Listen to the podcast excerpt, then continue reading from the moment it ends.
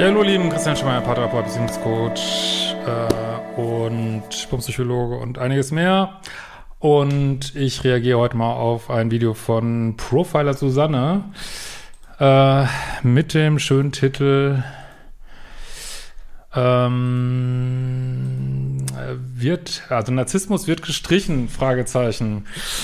Da ist mir so richtig die Hutschnur übergegangen. Also es geht äh, in diesem Video um die Änderung im ICD-11, äh, wo ja der Begriff Narzissmus rausfliegt, das ist richtig.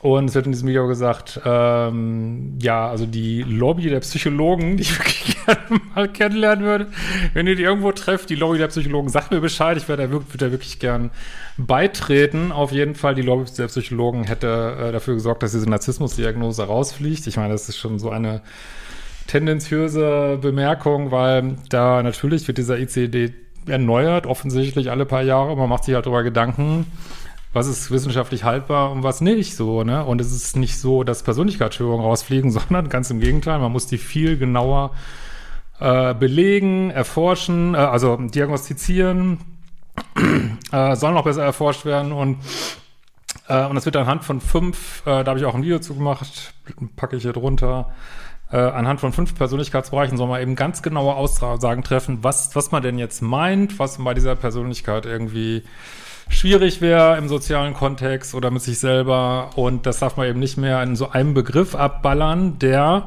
und deswegen fliegt er raus, äh, ganz hohen Überschnitt hat mit anderen Diagnosen, der in sich nicht konsistent ist, der ganz verschiedene Sachen zusammenfasst zu einer Diagnose und da kommt mit Recht die Wissenschaft her und sagt, Leute, äh, das ist so nicht haltbar. Es gibt da auch kaum Studien zu, die das Ganze so belegen. Äh, Fühle mich da gerade sehr drin im Thema, weil ich gerade da äh, Fortbildung gemacht habe äh, mit Leuten, äh, die da ja äh, oft mitgearbeitet haben an diesen ICD beziehungsweise einer ICD-Geschichten und es ist einfach, äh, stimmt einfach nicht, ne? So, ne? Es fällt nicht weg, sondern es wird ersetzt und äh, weiß nicht, vielleicht haben, hat der ein oder andere Aufklärer Angst um sein äh, Geschäftsmodell, frage ich mich. Also ich frage mich wirklich, ich weiß es natürlich nicht, ähm, warum man äh, solche tendenziösen, aufpeitschenden Videos machen muss, ne? So an dieser Stelle kann ich irgendwie absolut nicht nachvollziehen. Ja, und da wird auch gesagt, ähm, ja, Narzissmus würde abgeschafft, weil es neue, das ist das neue Normal wäre. Das ist einfach nicht richtig. Es ist einfach nicht richtig. Äh, sondern es wird abgeschafft, weil äh, dieser Begriff, nicht Persönlichkeitsstörung, aus den eben genannten Gründen, die ich gesagt habe. Und ob Narzissmus das neue Normal ist, äh, das wird immer so behauptet äh, von Aufklärern und auf Social Media. Es ist sehr schwer zu belegen, also dass die Menschen früher weniger narzisstisch gewesen sein sollen. Wenn man sieht, was alles passiert ist früher, hm, weiß ich nicht. Und ich habe mich damit auch mal befasst, das ist erstaunlich schwer zu belegen, weil diese Zahlen, das ist ja genau der Punkt, warum das eben so wissenschaftlich so schlecht untermauert ist. Es gibt ganz wenig Zahlen, die schwanken total. Und ähm, ja, also Borderline ist viel besser untersucht und hat viel höhere Zahlen so und äh, deswegen fliegt Borderline noch nicht raus so, ne? Also ja, regen sich wahrscheinlich wieder welche drüber auf. Also das fand ich auch nicht nachvollziehbar, dass Borderline jetzt drin bleibt und das äh, rauskommt. Also das ist einfach nicht der Fall. Ja, man kann Fragebogenstudien machen, wo so ein bestimmter Narzissmus-Score, aber über einen Fragebogen erhoben, nicht über ein diagnostisches Gespräch, der über die Jahrzehnte so ein bisschen zunimmt, aber nicht so in dem Maße, habe ich auch ein Video gemacht, packe ich auch hier drunter, nicht in so einem Maße, wie das immer gemeint wird. Und es gibt auch andere Studien mit tiefen Interviews, die eben nicht zeigen, dass Narzissmus zunimmt. Das ist einfach riecht mich immer richtig auf. Man kann ja gern äh, Business machen mit sowas, aber dann darf man auch nicht erzählen, was einfach nicht stimmt, so, ne?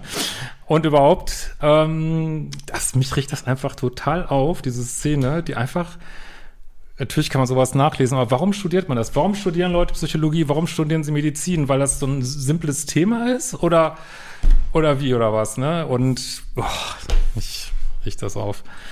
Oh, äh, ist ja auch nicht nur sie, das ist einfach diese ganze Social Media Blase, diese, die lebt von diesem Narzissmus-Thema ein Stück weit. Ich kann es ja auch verstehen. Ich habe auch ein paar Videos und ich verstehe auch natürlich, machen narzisstische Tendenzen Schwierigkeiten in Beziehungen, aber es ist eben nicht immer jeder gleich ein Narzisst und das heißt auch nicht, dass man nicht selber auch solche Tendenzen hat, weil das hat einfach viel zu tun mit dem Ego und das Ego haben wir alle, wir können alle mal ein Täter kommen. Nicht, es gibt nicht nur so eine Hälfte der Bevölkerung, die böse ist und die anderen sind nett, ne?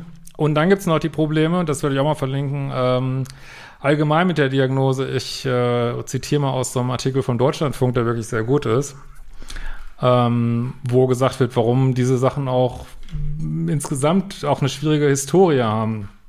Und zwar ähm, sagt da äh, der Andreas Heinz, Direktor des Psychiatrie und Psychotherapie am Campus Charité Mitte, wer sich das Recht, wer, wer, nimmt sich das Recht zu sagen, das ist eine gewünschte, übliche, von mir aus sogar statistisch durchschnittliche Persönlichkeit und was bringt uns das? Äh, der Berliner Psychiater Heinz hält solche Expertenurteile für pathologische Schwellenwerte generell für problematisch und weist auf die fragwürdigen Wurzeln der Kategorien hin. Das Schwierige an der Persönlichkeitsstörung historisch ist, dass man eine Klassifikation der Beleidigung von sozial missliebigen Gruppen gewesen ist. Also man hat gearbeitet mit willensschwach, haltlos. Man hat die aufständisch jüdisch-deutschen und nicht jüdisch-deutschen Revolutionäre nach dem Weltkrieg als Psychopathen gelabelt. Ah. Ja, und so weiter könnt ihr gerne mal äh, lesen. Das Etikett zwanghaft narzisstisch oder ängstlich vermeidende Persönlichkeitsstörung zu sein, stigmatisiert immer noch. Es suggeriert, dass ein Mensch anders ist und so bleiben wird. Eben auch das ist neu und total gut in diesen äh, Sachen, ähm, dass äh, ja, dass halt gesagt wird,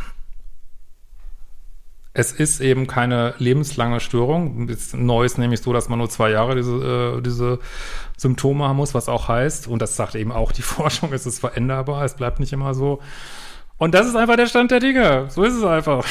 Vielleicht haben wir bald in ein paar Jahren einen neuen Stand, aber das ist jetzt gerade der Stand der Dinge so, ne? Und wie gesagt, die Narzissmusdiagnose bisher, die ist einfach auch so in sich so inkohärent. Das, das ist ja auch, deswegen ist auch jeder ein Narzisst. Also ich finde es viel besser, dass ähm, wirklich geguckt wird auf die Verhaltensweisen. Das mache ich auf meinem Kanal auch in aller Regel haft. Und da kann man auch bei sich gucken, kann man bei anderen gucken und so kommen wir noch weiter und nicht, äh, indem wir das so, weiß ich nicht, nutzen, dass es noch mehr spaltet. Finde ich nicht gut. In diesem Sinne, wir sehen uns bald wieder.